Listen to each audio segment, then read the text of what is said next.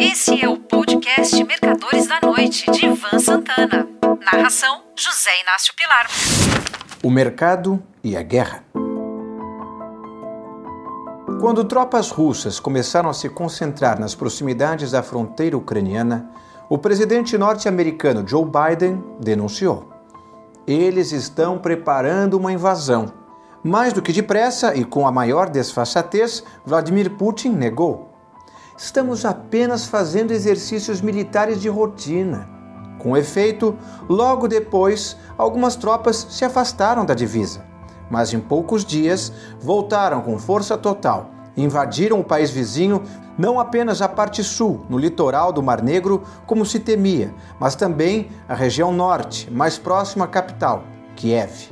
Os primeiros objetivos de Putin eram ambiciosos ele queria que o presidente Volodymyr Zelensky fosse deposto pelos militares, que o país se desarmasse e se declarasse um Estado neutro.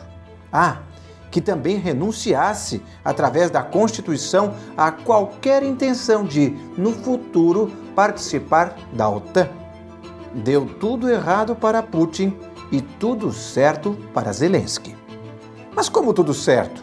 Alguém poderá questionar se o país está sendo destruído por tropas terrestres, tanques, mísseis, aviões e drones russos? Deu certo porque eles estão resistindo ao inimigo dez vezes mais forte e conquistando a opinião mundial. O próprio Papa Francisco apareceu esta semana numa sacada do Vaticano empunhando uma bandeira ucraniana.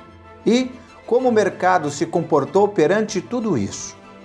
Foi prático pragmático e dedutivo, como sempre é. As bolsas de valores, por exemplo, estão muito mais interessadas na inflação e nas taxas de juros americanas do que nos males causados pela guerra.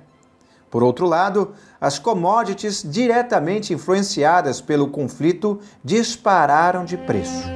Estou me referindo ao petróleo, gás natural, trigo, níquel, fertilizantes, etc produtos que dependem do fornecimento dos países em guerra.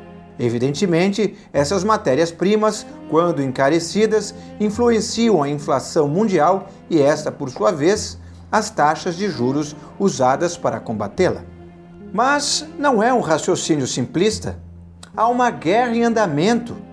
Vou cair fora da bolsa e comprar títulos do Tesouro nos Estados Unidos. Se há um conflito armado, mesmo que seja um movimento revolucionário interno, como envolvendo, digamos, a Costa do Marfim, maior país produtor mundial de cacau, prejudicando suas exportações, é evidente que o preço do produto dispara nas bolsas de Nova York e Londres. Mas ninguém quer saber se mulheres e crianças estão morrendo no conflito. O que vale é o cacau. E não há de ser eu, Ivan Santana, que vou modificar o mundo.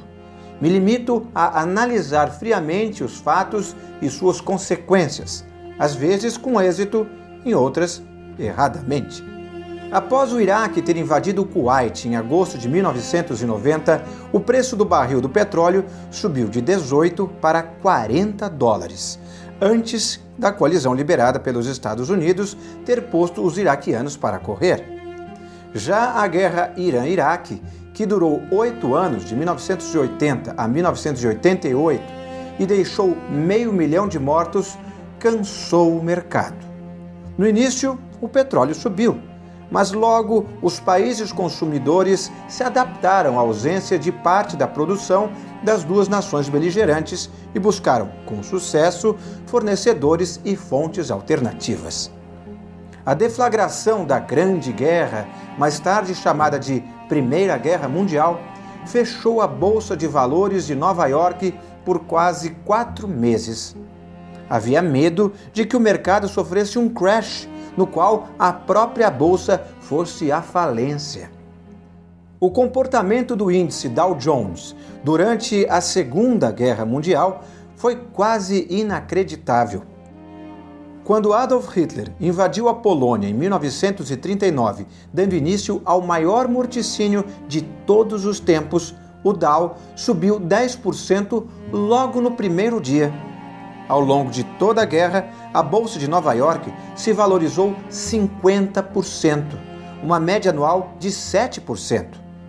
Suponho que os analistas mais argutos perceberam que os Estados Unidos sairiam dali como uma nação extremamente fortalecida, como realmente aconteceu.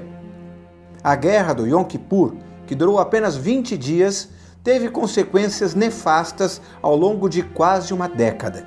Inflação americana de dois dígitos, alta de 500% no preço do barril do petróleo em apenas dois meses e recessão mundial. Portanto, caro amigo ouvinte, em termos de mercado, guerra não quer dizer nada. Ou melhor, pode querer dizer tudo, o que vem a dar na mesma. Cada guerra tem suas características e suas influências específicas em commodities e papéis de renda fixa e variável. Por outro lado, se eu fosse russo, teria certeza de que meu país iria perder feio, mesmo que ganhe no teatro de batalha. Vladimir Putin calculou mal o desfecho de sua ousadia e vai se dar mal, levando seus concidadãos com ele. Um forte abraço. Você ouviu Mercadores da Noite de Ivan Santana. Narração: José Inácio Pilar.